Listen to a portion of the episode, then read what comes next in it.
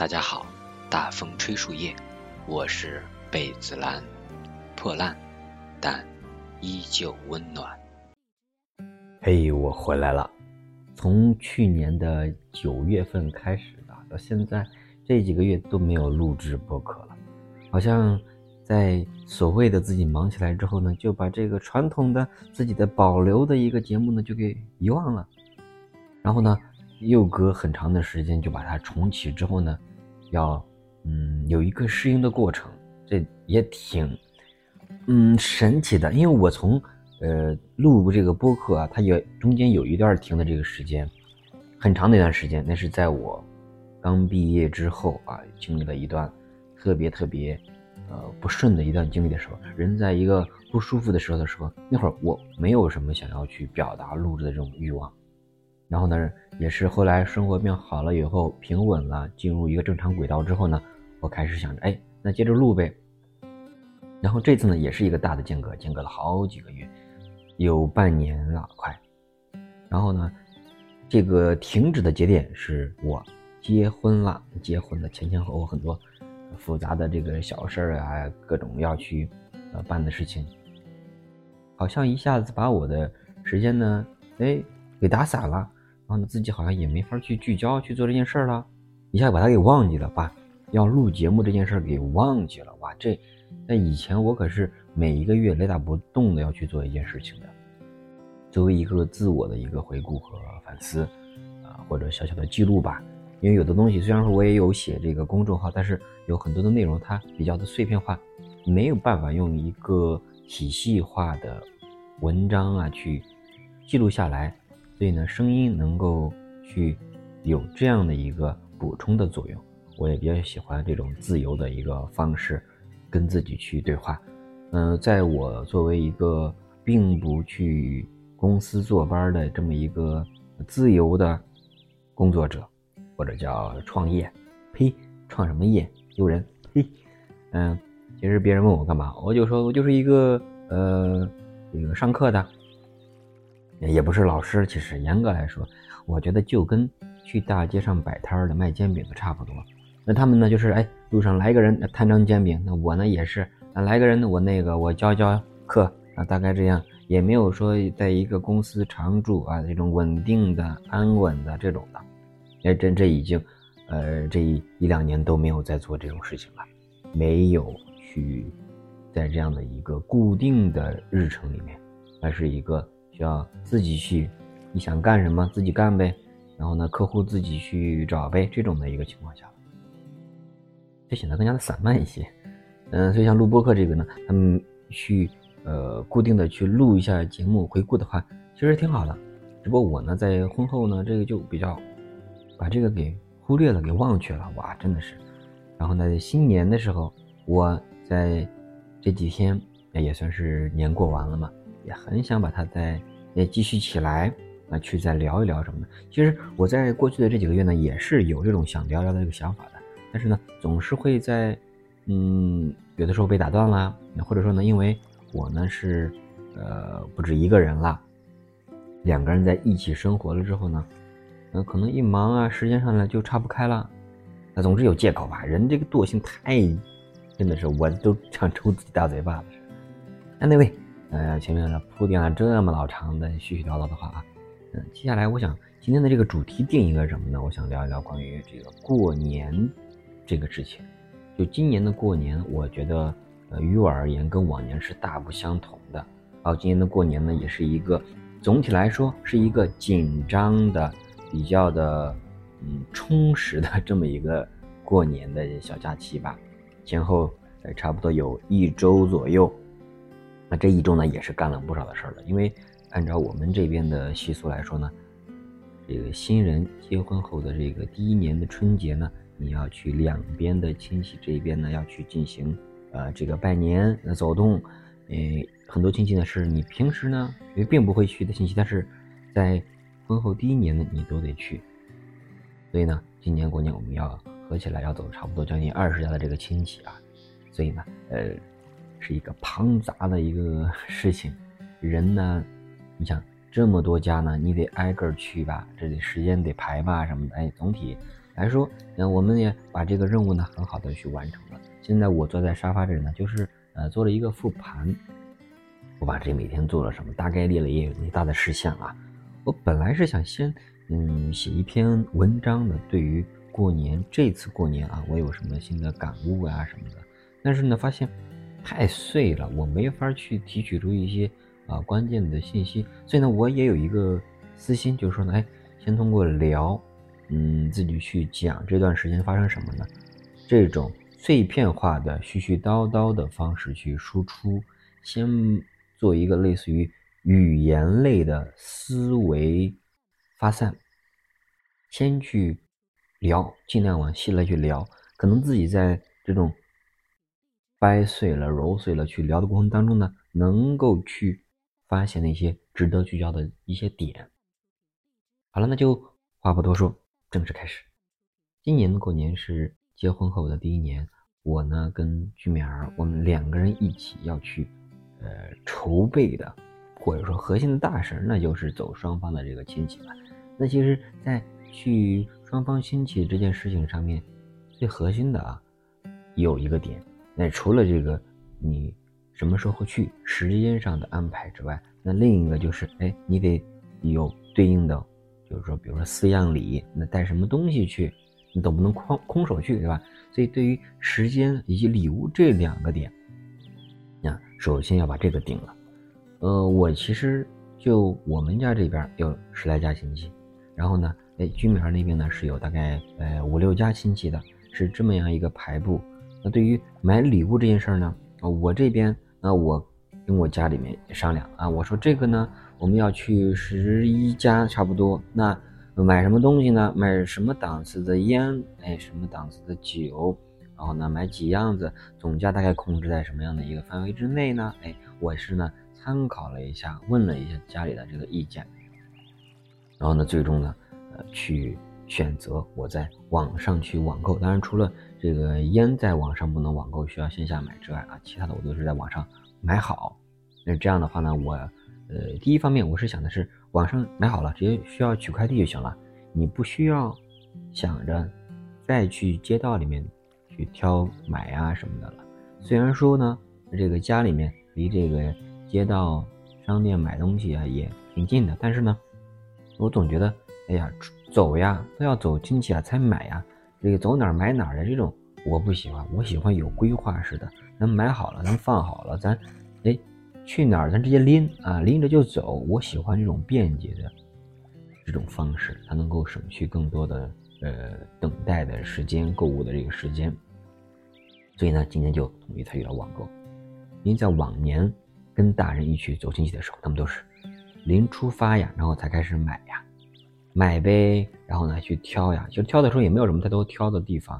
当去了一家的时候，你就意味着，你看。现在已经十二点整了，天猫精灵报时了。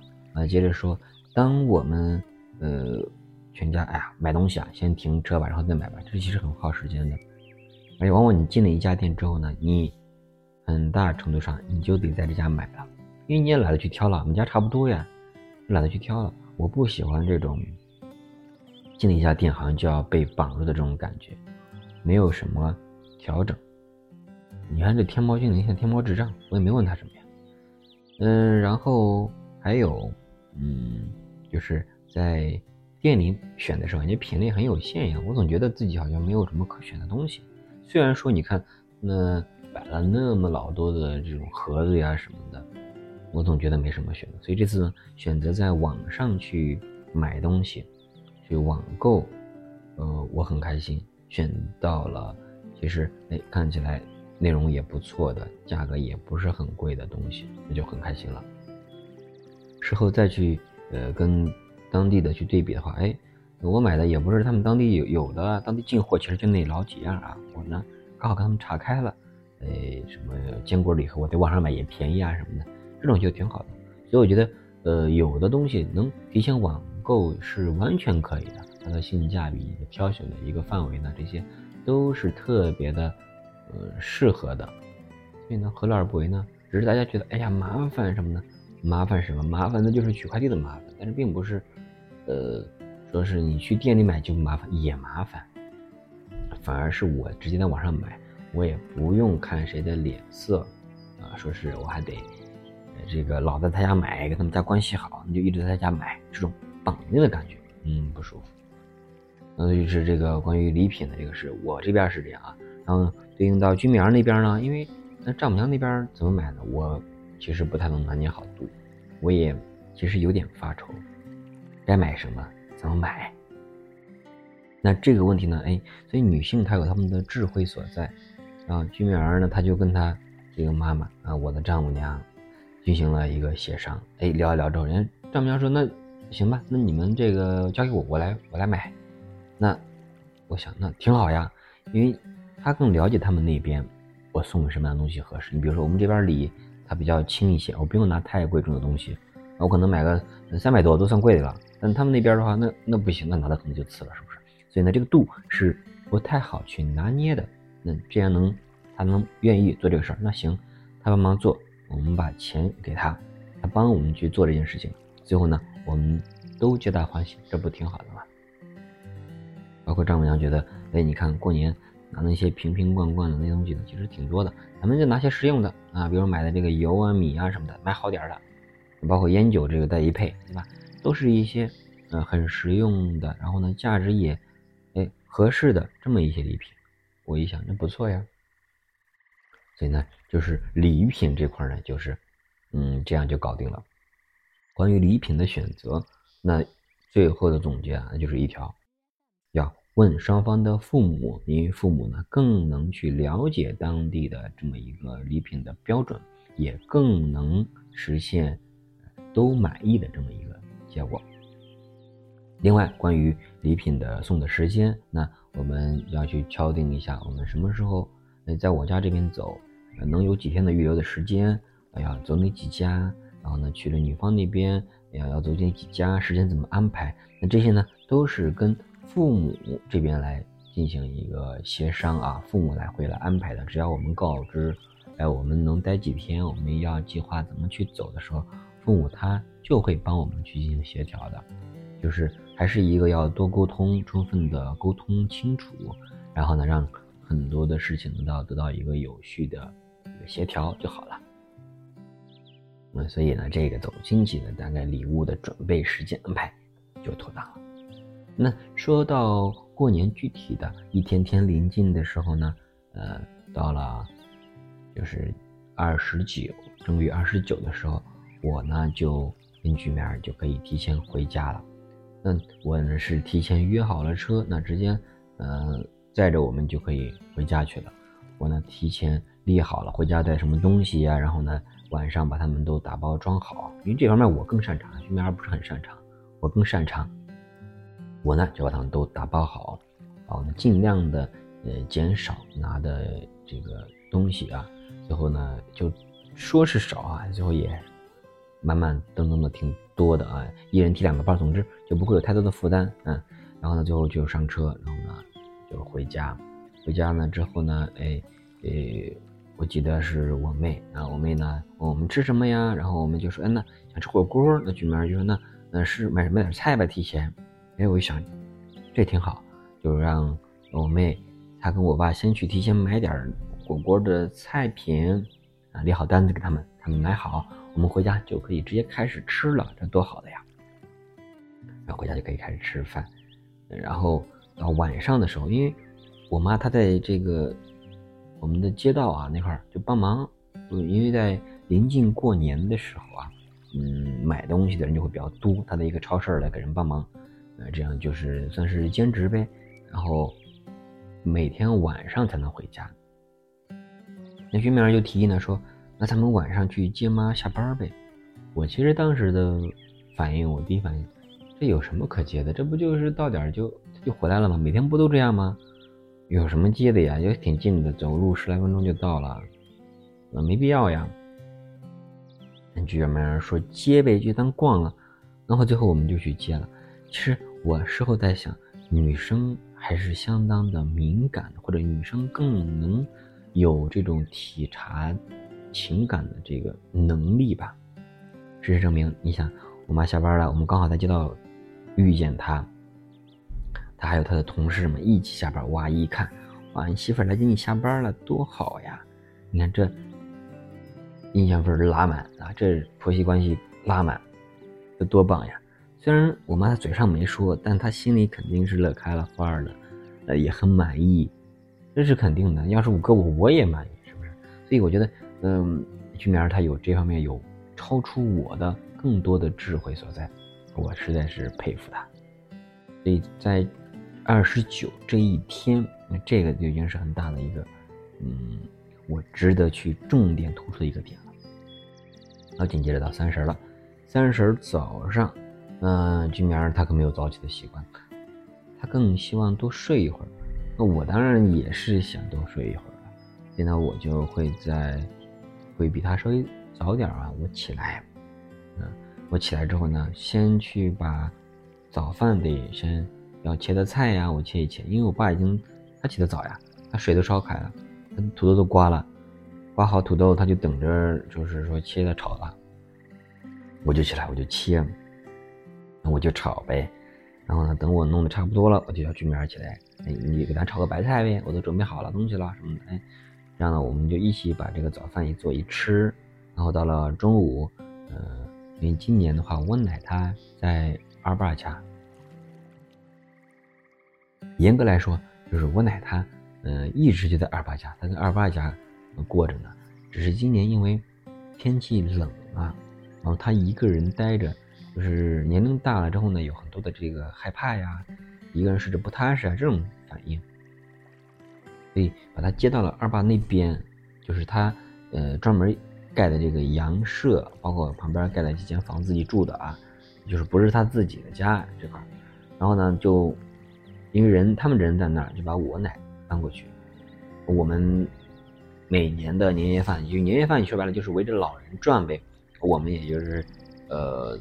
我爸他们的这个家族里面，七个兄弟吧，啊，七八个兄弟一起，因为有这个老人在，就奔着老人来，一起在一块儿，让大家吃点呃，喝点聊点哎，这个这个意思啊，呃，忙忙碌碌的准备呗，我们去，做一做，吃一吃，啊，就是这样一个简单的年夜饭，但是呢，也是一年有这么一个机会，这些人能呃围坐在一起吧。嗯，也是仅有的一种家庭家族的一种嗯团圆吧，大概是这样。其实，在吃饭的过程当中啊，当天是分两桌的，那些喝酒的男人们他们是一桌，然后这边呢是呃忙活的妇女小孩们一桌的。我印象深刻的其实有一句话，因为这一块呢，我二妈。她家里养了一条狗，这条狗呢，叫是金毛狗啊，叫叫什么来着？叫贝贝，呃，忘了，忘名字了。总之，他已经呃九岁了，也算是比较年龄大了啊，胖胖的。嗯，然后呢，有另外的一个大妈来了，就不知道什么上下语境来着，反正他说了一句，就说。这狗老了以后，它杀了吃肉什么这种话，我我当时听这话觉得挺残忍，因为以前说，呃，听过这种话题啊，就是什么，有的有的这个人呢，真的是残忍，养的狗啊，最后还把狗给杀了，什么什么的。我听过这个，但是呢，当我真正的就是在生活当中真实的遇到的时候，我还是挺震惊的。我震惊于就是他。的这个狗啊，勤勤恳恳的，狗也是人的好朋友嘛。它在帮人看家，它也很乖的时候，这这这居然想着就是把它给杀了吃肉，这这太残忍了吧？嗯，有时候有的人有的话没法接啊，就有的人他一张口，他那个话啊，他撂在那儿之后呢，就一下子很显格局啊，就能凸显一个人水平。所以说。那么说说话体现一个人水平呢？这还真是显露无遗。嗯，那那一桌呢？那些喝酒吃肉的男人那桌呢？哎呀，那就是老生常谈了啊。呃，什么往年就会提的那些老话题，什么这个家族原来呢，还有一个嗯，排行老五的啊一个兄弟，啊，就是说跟我爷一辈的兄弟啊，按我来说应该叫五爷啊。说那个人可能耐了什么的，如果真活着的话，但实际上那个人很大程度都会是早都送命了，在那样一个乱乱的时代啊，自己跑出去。然后呢，但大家其实并没有太多的，嗯，话题聊或者怎么着，或者说在过年的这样一个团圆的家族人奔齐的时候呢，就往往会去想聊这种追根溯源的这种感觉，老生常谈了，哎，我都听的都 都会背了啊，呃，总之呢大家就吃个乐呵也没什么，也算算是这一天以一个家族的团圆。为主，其实到了晚上啊，这块我要说，呃，晚上我爸买了一个烟花，大概是八扇的一个烟花吧，这是一个很小的细节。我知道，因为他在往年的时候根本就没买，也也不不会主动去买的。他今年为什么买啊？嗯，我是很理解，因为今年我是带着俊明儿回家的，带儿媳妇回家的。不只是我一个人了，所以呢，他呢又很满意他这个儿媳妇，他也呢很喜欢儿媳妇开心。他买这个烟花，无非就是哎，大家一块开心，一块去啊放这个烟花呗，是这样的一个小的想法，肯定的。嗯，其实我们在有一天的晚上也去聊到了，就聊到关于家里面进了一个新人之后啊，这种关系上面的一种。变化很微妙的一个变化啊，你比如说，呃，就我们这边来说呢，哎，居民儿觉得，哎，跟这个家里面聊的也挺好的，对吧？包括跟这个二妈呀什么的，觉得他们都很好。这个，呃，跟养羊的这些大妈他们聊也很好玩呀。嗯，他们觉得问问他们养羊的什么什么事儿啊什么，他们没有什么催你催生的，什么聊工资的，什么这些。他们根本不会聊这些话题，嗯，他们很简单，然后俊明喜欢这种简单，然后呢，跟我家里的话呢，我觉得，呃，俊明无形当中他已经承担了这么一个润滑剂的这么一个角色了，就是大家能够去有机的转动起来，啊，我妹呀，我爸呀，我妈呀，我们一起去，比如说一起晚上每天晚上打麻将。这在以前是不可想象的。我在过往的这二十多年里面，从来没有就是在过年期间一家人一起做过什么事儿的，往往都是形单影只的。比如我妈跟我，我我妹，我们在蒸馒头什么的，我爸早都不知道去哪儿了。晚上呢，可能呃很晚了才回来，去打麻将去了。然后这个过年没有一个团圆的这么一个氛围，然后呢？我在过去的这些年，我其实有时候跟剧本还会有去复盘，当然可能是我往夸大了去说吧，就是记忆有时候会有一种呃刻意的不经意之间的吧，应该说刻记记忆会有不经意之间的去夸大呀，或者弱化某些东西，比如我就会夸大，我觉得我在过往的这些年里面，嗯，好像过年都没有什么太开心的经历。嗯，归根原因是因为我觉得我在这个家庭里面并没有感受到太多的关于过年的那种呃热闹的喜庆的那个氛围，但是今年呢，我是扎扎实实的去体会到了这一点，因为我们一家人可以坐在一起，共同的去做一件事情，不管打麻将也好，放烟花也好，这都是我久违的，我曾经满心期待的一些东西。因为反差实在是太大了，就跟去年相比较，去年的过年离开家，我可是就是几乎是在呃含泪啊！我当时印象很深刻，当时要安一个摄像头，安摄像头安的好像位置什么的，嗯，很不爽。总之，那个家里面，因为我爸我妈他也会因为打麻将不在家什么没人帮忙这种事情去吵架。也不叫吵架，其实叫拌嘴什么的。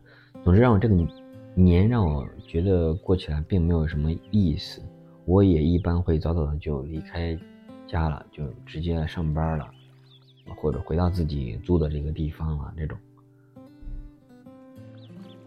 然后回想过年期间，他们还会有时候会催婚呢。原来，在这个上大学的时候，就呃，应该说大学毕业啊，就开始催婚。大学毕业就开始，一毕业就开始催婚啊。那毕业，呃，没毕业之前呢，那就是家里他们两个人，也就是我羡慕的那种，就是比如说夫妻两个人共同做饭，共同去帮忙护着的那种感觉，很少很少。所以我我期待有这种感觉，我期待这种呃好的家庭的氛围的这种传递。所以后来当我呃加入到居民儿他们家之后，看到哎我的这个。丈人啊，我的丈母娘，他们两个能够很好的去体谅对方，去做饭呐，这种的时候，我还是很感动，我还是很很喜欢这种氛围的。呃，无形之中的，慢慢慢慢，现在我觉得会因为居民儿的加入，再把这种氛围慢慢的，我们家呢也会有更强的一个融合。像去年，呃，我爸妈他们来家里面，我们一起啊，这个。生活了几天，晚上打麻将聊啊什么的时候，哇，那个时候我已经提前的感受到了这种团圆的、那喜悦的这种氛围了。像冬至啊，那我们一起包饺子、吃饺子什么时候，那都是很幸福的时刻。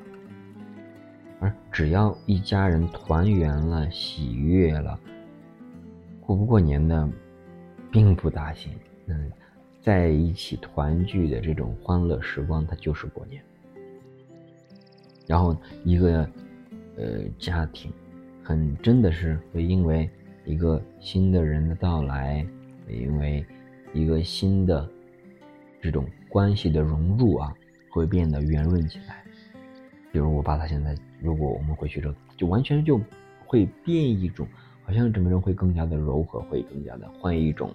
角色，你甭管他是嗯有这个经意不经意可以还是什么的这种表现，总之能够去体察到他的一些变化，微妙的变化，家里面的这种关系微这种神奇的一种催化的这种感觉，我我喜欢这种感觉，我也很感谢居民儿带来的这种变化，让我对过年这件事情呢有了更多的期待，有了更多的。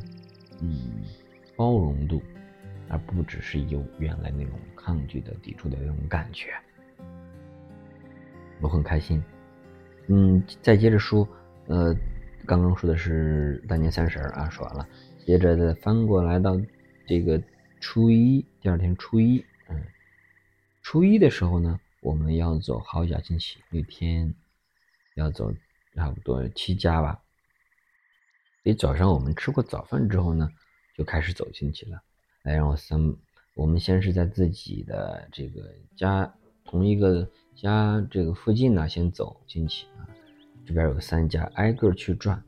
嗯，每转一家呢，其实会感慨，会再次感慨一下我这些叔伯的这些个命运，叔叔伯伯的这些命运啊。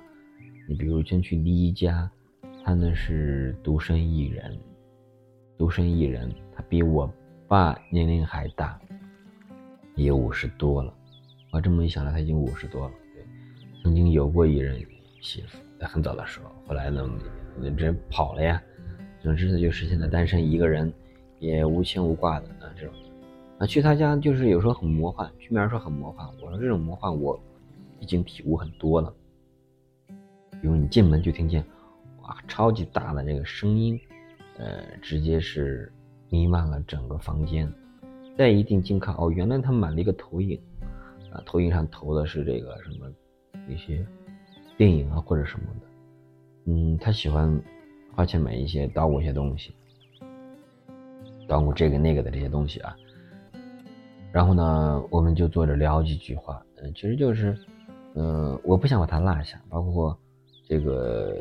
订婚的时候，我也是叫把想着把他叫上，因为虽然说他是孤身一人，但是，嗯，没必要说因为人家没有成家就嗯，把他绕过去或者怎么样的。我是本着一个平等对待的这么一个心思去的，就是都转一转，都去看一看，嗯，就是一些长辈嘛，都做了一做，然后不由得想起我的大爷和大妈啊，不，大爷和呃大奶，就是曾经跟这个大伯一起住的，后来这个大爷跟。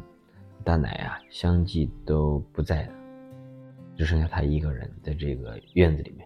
这个院子曾经不是像现在这样的感觉很破败的，嗯，感觉很没有生机的这么一个存在吧。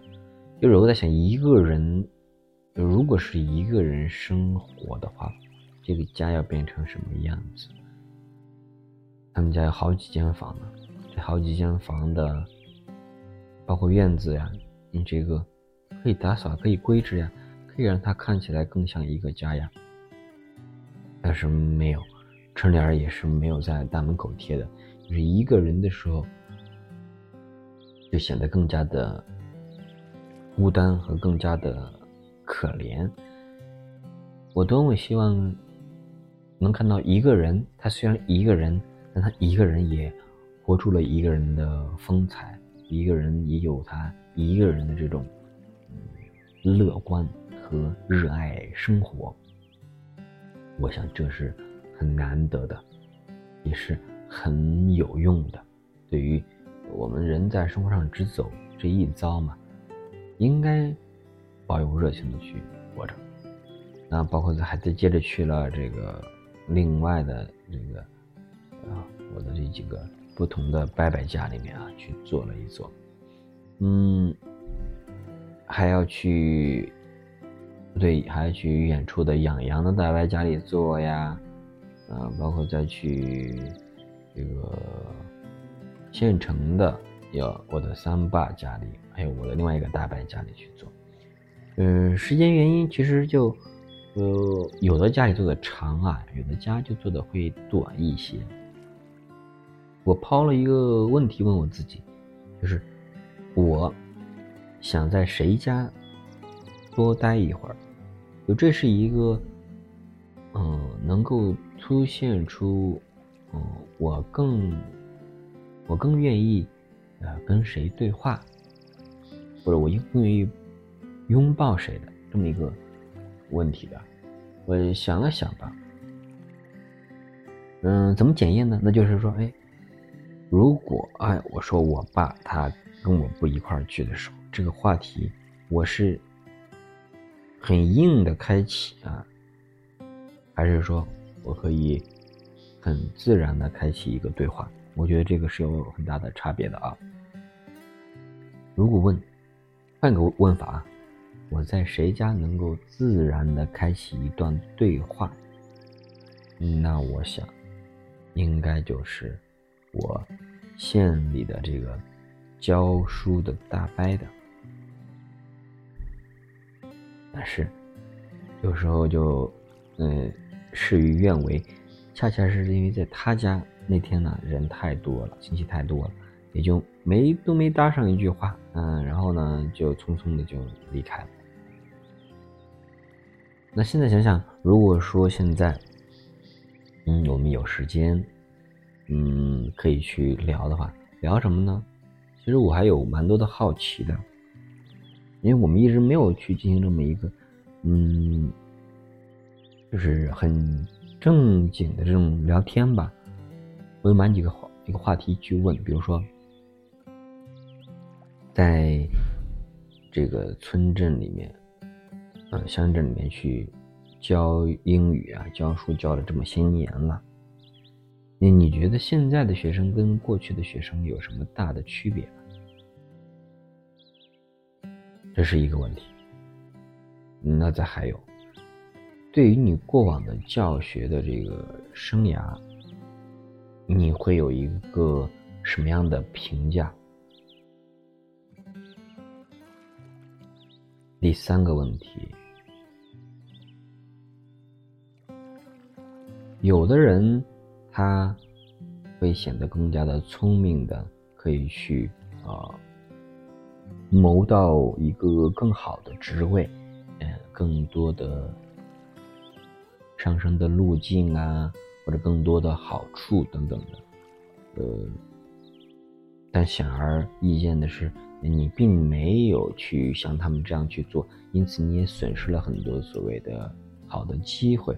那么对这个你有什么嗯后悔的吗？或者有什么想法想要去表达的吗？就大概可以，我觉得就顺着这些话题可以聊聊很多的。再比如说，现在呃，你对当下的这些年轻人，你觉得跟你们那会儿的年轻人，嗯，他还一样吗？包括现在呃婚恋观，嗯，包括上大学教育的一些人的这个命运的这个变化的这些，有什么想法吗？就我会有这些好奇，对是否想跟一个人聊天，还是想要看你对这个人有没有这种好奇。我对他有这种好奇，包括我的大妈，我就是，就他们两个虽然都是教师，但并没有我接触到的其他的有教师的那种那种高姿态，就那种好像不不平易近人的，不会。去平视的去对话的这种，但是他们两个人就每次都是一种，就是在我妈看来就是很聪明的，人家会很会说话，很聪明的去跟大家聊天的，也不会聊一些什么让你觉得很尴尬的话，嗯，往往都是聊一些有的没的家长里短的这些话，但是会让人感觉很舒服的话，我觉得这就是一种很有智慧的一种表现。我不觉得，就是，那他们可能没有，哎呀，挣到更多的钱呐，这种的，就，就怎么，没有算大的出息。我不觉得，我觉得他们能够，把自己的本职工作干好，他们能够很会，充满人生智慧的去生活。我觉得这点已经足够了，已经足够让我去敬佩了。所以我为什么会对他们有更多的一份这种钦佩的感觉在？也，我想应该也是因为这样。所以像后面有机会的话，我还是会很乐意的去他们家里去逛一逛、坐一坐这样子。嗯，因为我是希望能有这样的机会去开启刚刚像我上面这些对话的。好，你看，不知不觉这，就是初一，其实主要是把这些信息做完。信息做完之后呢，下午就在家就歇息了。然后紧接着呢，又到了初二了。初二呢，要回娘家，跟着妈妈回娘家，在外婆家这个早饭，嗯，早饭呢是饸饹面啊。呃，今年的饸饹面这个汤还是相当美味的。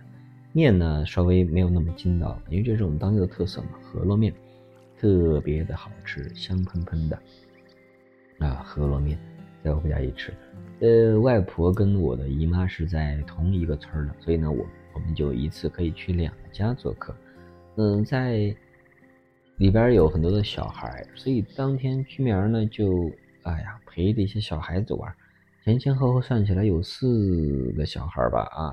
有时候三个，有时候四个。总之，这小孩太累了。我发现这小孩把他可是缠的够呛，围着他转。嗯，所以那天完了之后呢，他很累。那天早早的，其实就不行了，就要睡觉了。然后就紧接着到初三呢，又是去二舅家，二舅家也是有小孩的，嗯呃，所以呢又要陪着小孩玩。有了前一天陪小孩玩的这个 惨痛经验啊，就特别累的经验呢，所以呢，第二天的时候我就更多的去来，呃，分担他的这份带孩子的这个劳累。我就带着小孩子一起来啊玩呀什么的，因为呃，像居民儿他跟小孩玩，他真的是呃很很用心的，然后呢很专注的在玩了，很认真对待这个事情的。但是小孩就是，呃，东一榔头西一棒槌，他们呢往往是很很散的，很突然的，会跳跃式的进行玩的。然后他们的能量也很大，他们白天能量巨大，晚上早早就睡了，把大人能够折腾的够呛。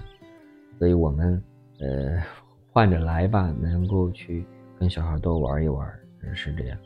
其实，嗯，跟小孩玩这个，我们后来也去做了一个复盘吧，就是这些小孩的背景，我都跟他讲过啊，比如有更多的人就是。嗯，父母离异的，嗯，这种留守的孩子，就这个在我的亲戚里面，这个还还挺普遍的啊，就起码就有两个都这样。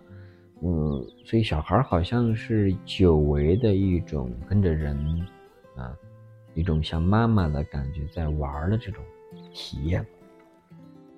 或许是平时真的是很少能。有这样的时刻吧，他们就显得好像更更亲，因为本来小孩对于一个嗯，就是外来的这样的一个人，亲戚啊，外来的亲戚这种的，就会有一种新鲜的这种感觉，再加上自己本身又是呃父母不在跟前陪着的这种情况下，他们就比普通的孩子就更缺这种陪伴。或者又更稀罕这种玩儿，以至于到就是初四当天啊，我们都离开家了，要回西安了。那我姨妈家的那个小孙女儿，这是没梳头就来我家了。她想的是让居民儿帮她扎头发。当来了之后，看到居民儿已经走的时候。她说了一句：“呃，姐姐不在，不应该说阿姨不在，这个年都没什么意思了。因为前两次玩的特别的好，小孩很久违的吧，有这种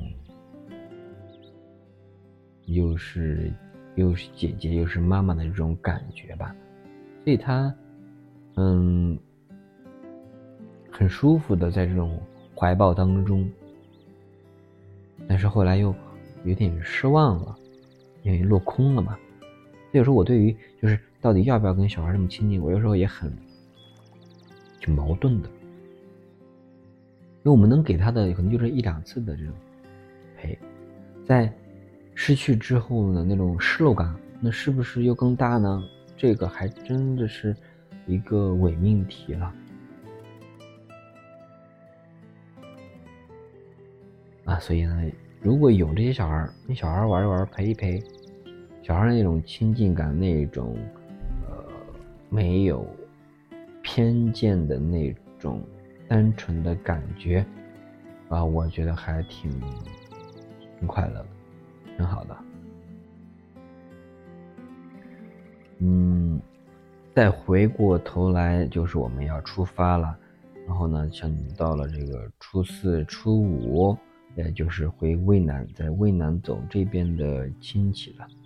有这些亲戚里面，嗯，走不同的亲戚，其实，呃，有什么新的体验呢？想想，就是，嗯，有的家庭里面，呃，夫妻关系还是很重要的。如果这两个夫妻关系好的话，你去他们家的时候就。都很放松，大家的状态也很好啊，聊天也很愉悦。但如果是哎夫妻关系不好的那种的，那就往往会觉得哎这个家不够那么的温馨，而这个家给人家的一个气场，这个场这个氛围，你一进门你是能感觉到的。嗯，是是这样。我还去看了这个居民的外公在床上躺着，呃。因为这个脑瘫嘛，他就没法去活动了，这样子，嗯，在床上躺着，包括后来还去这个，呃，哪里啊？嗯，回家待客，对，请亲戚们来家里吃饭吧，去准备啊什么的。他们在忙着张罗饭，然后吃饭，我们帮忙准备准备。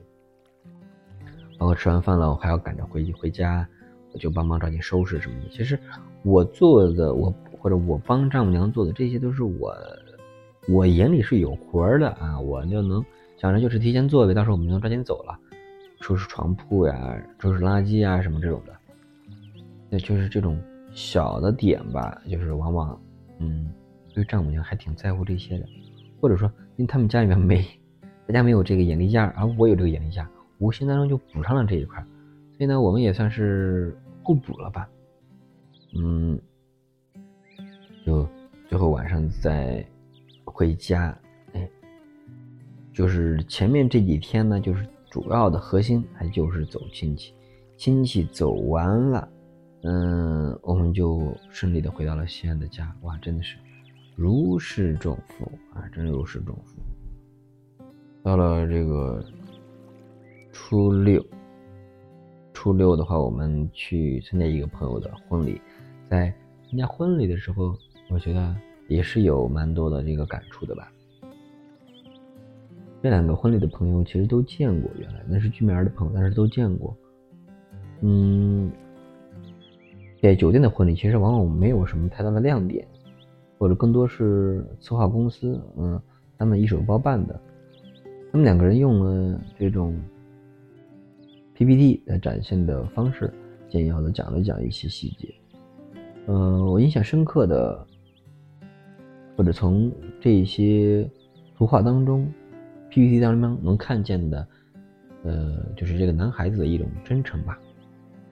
很朴实的一个农村娃，呃，父母是。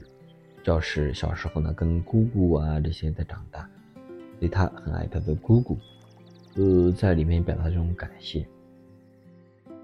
虽然他们两个是相亲认识，但是，呃，一个男生的这种朴实还是挺打动我的，也挺简单、挺朴实的。对于这个女生而言，我觉得，嗯，挺好的，挺好的。这是一种结合，一个语文曾经的语文老师，一个是数学老师。呃，这种结合，嗯，还蛮有意思的。在婚礼当天遇到了一个同时来参加婚礼的居民的学姐，她呢是在新加坡当这个幼师。我们聊了也挺多的话题的啊，就是跟这种他们去见了更多不同的世界的人聊天，往往会更加的轻松一些，视野更加宽广吧。讲到教育的内卷，讲到什么养老规划的福利等等等这些的，就是更加有嗯轻松的感觉，就是不会跳，就在这个呃我们平时这些鸡毛蒜皮的事儿里面，嗯，当然可能是出于客套什么也罢，就是归结到一点，会在这个话语间表达，就是其实现在不管做什么。只要自己开心就好，啊，也不用压力那么大，什么什么这种。嗯，确实聊天整个环节还蛮好的。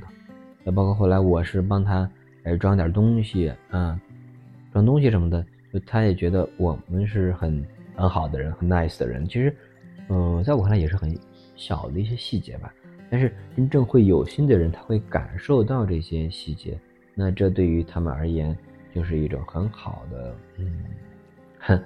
嗯，我觉得很好的回忆吧，也挺好的。嗯，然后后来我们当天刚好呢去天顺家转了一张，离他家很近嘛。哎，我终于成功的哎，不经过他的接的啊，他不用接我，我就可以，我们两个直接就摸到了他们家。哎，当然有点跑差了这个巷子，但是呢，哎，也是成功的摸到了他们家。嗯，在。他们家里面聊聊天呐，什么这种的，哎，包括他的妈妈啊，我的阿姨，我们聊了，也曾经见过，聊了很多次了啊，呃，去吃吃饭的，聊聊天，都挺好的。回到大巴车回来的路上呢，还碰到了一个女生，这女生好像在打电话的时候，呃，说自己手机快没电了，什么朋友接啊，什么什么的，居民说把充电宝借给她，我当时想的是。你别借给人家，万一人家是充电宝，这个说人家是什么没电啊，是瞎说的呢。人家只是找个借口不想跟那个人打电话了。但是居民儿说，嗯，借给他。后来幸亏借了。这个女生听起来就是一个好像带着一个孩子，一个人带着孩子吧。嗯，舅舅不知道从哪弄弄了她的电话，打过电话来，意思就是你找个好人，找个对象啊，新年呢什么的，给定新年目标呢。然后家里面有催什么的，他在电话里面各种保证什么的，嗯，听起来觉得这个小女孩也挺不容易，但是她很坚强，她并没有去就是像反抗父母说别这样，别管我什么这话，他们没有，反倒是整个过程当中呢，像她特别的，嗯，就是也是在做更多的保证啊，我要会怎么样，每个月五千块钱打什么打回来什么什么的。要要什么样的计划呀什么的，在电话里面去叙述。一听到这种，我我还挺心疼的。就是，嗯，我觉得一个女性，就是在新年吧，要背负这样的一些嗯所谓的计划呀什么的，我我觉得挺挺不容易的。或者很多人犯的一些毛病就是，为什么啊？为什么非要在过年的时候？就非得让人做出一些计划，或者非得要弄出一些所谓的，好像过了个年之后呢，就得有天翻地覆的变化，就得什么事儿都有一个大的改观呢？凭什么？为什么？凭什么觉得过了年之后什么就能好呢？凭什么新年有那么大的本事？哪来的？就大家有一种盲目的自信，我也不知道这种自信是哪里来的，很神，很玄妙啊。好，这关于过年的这些回顾呢，就这么多。说的就按照这个时间顺序大概梳理的这么些，梳理的我都口干舌燥了，有点儿。哦，对的，插播一下，我还跟天顺啊，我的好朋友一起去了一个一个另外的朋友的家里面，听到另外一个朋友的家里面的一些呃不是很好的一些事情，包括去他们家。嗯，就比我想象的要更加的，嗯，条件不好一些，呃，所以在我过春节欢乐的时候，我会想起他。我想此刻我们一家人围坐在一起，而他们家又会是什么样的光景呢？就是在人与人的对比之间，无形中会显出一种对他的这种，嗯，同情。或者叫，嗯，担心，嗯，情绪很复杂，不好说。我但我，我希望他在慢慢变好吧。然后他现在比之前我们见他好多了，希望他会慢慢的变好。包括昨天跟另外一个朋友聊天，也聊到这种人生的这种变化的这种能力，嗯。我觉得事情会有一些变化，应该会向好的方向发展。嗯，好，今天的节目的收尾呢，我来嗯翻一翻我的便签，便签里面有记关于在春节期间的一些感悟啊，包括有这个发给别人的一些祝福的话，发给的祝福不多，有一些祝福的话。嗯，比如说呢，在这一条，这条呢是回应了一个朋友他的新年的一个祝福的话语。其实我们没有这种新年发祝福的想法的，尤其在现在啊，大家已经没有人再发什么拜年短信、拜年祝福这种的。我收到之后呢，我我也不会随意的去回的。我想。这个人能在这个大家都不怎么发的，觉得都很没劲的这个时候他还发，那我觉得要认真对待，所以我也变认真对待了。我回的是：此刻，我刚从家族的年夜饭饭桌上下来，看到你的新年祝福或者叫新年真心话，可以想象那头你的认真和真诚。我以为。努力的人大都不会被辜负，往往会被回馈幸运。结合我们二人的过往，我替我们开心。我们是幸运的，是努力向前的，是认真生活的。每年都来的新年，客观上并不会带来大的改变。我祝福我们每年有事儿做，每年有期待，经历惊涛骇浪化险为夷，和耐心切土豆丝加调料翻炒出锅。只要是在认真生活，这两个就谈不上高下之分。很开心和画吧老板还有乐老师做朋友，也很开心见证两个真诚的人在一起。每个人都有每个人的人生图画，我祝我们可以随心画，不用照着谁的模子，胡乱涂鸦也是一种独一无二。再次祝福你，热爱生活的。我的朋友，这是今年的一个祝福回应。我很喜欢里面的关于这句话：每个人有每个人的人生图画，我祝我们可以随心画，不用照着谁的模子，胡乱涂鸦也是一种独一无二。觉得这句话写的特别好。嗯，还有一些春节的感悟，比如这句：成熟的一个标志，或许呢是理解自己曾经讨厌的人。就是好像，就是对于过年期间，其实有时候有有那些我以前不是很舒服的这种亲戚的，但是现在我觉得我的包容度更大了很多，就是没有那么大的敌意了，嗯，能够接受很多，我觉得能理解，都能理解，没有谁是多么坏的心思。那还有一条就是新年聊天的时候少总结。就别就是下一些定论的这种话，我也在提醒自己，呃，反思自己啊，不要说这种话。说这种话的人，那只会暴露自己的无知。还有吐槽，就是每年到过年的时候，啊，我爸他们就会说一句话，就是你看。咱家呀没车啊，咱家都没车呀，没买车呀，你看这都不方便。其实不是说去哪没法去，有，就是在往年的过年，朋友骑摩托车去的，有骑这个开三轮车去的。总之，就是路走的亲戚本来就没几家，肯定能去的。但是因为这两天没坐小轿车，就好像低了别人一等，就。就感觉不行了，那明明这个东西一年只有这么一次的，呃，所谓的好像很需要的一个场景啊，嗯，所以呢，我也是写这一条，要不要进行这种每年一次的没意义的吐槽？嗯，最后最后，嗯，一条作为今天的总结吧，春节遇到了很多的人呢。其实我们只需要去看那些我们认可的好的品质。我清晰的知道，其实没有一个人是完美的，或者说，我看到呢，很多东西只是表象，有很多人表现的是这样子。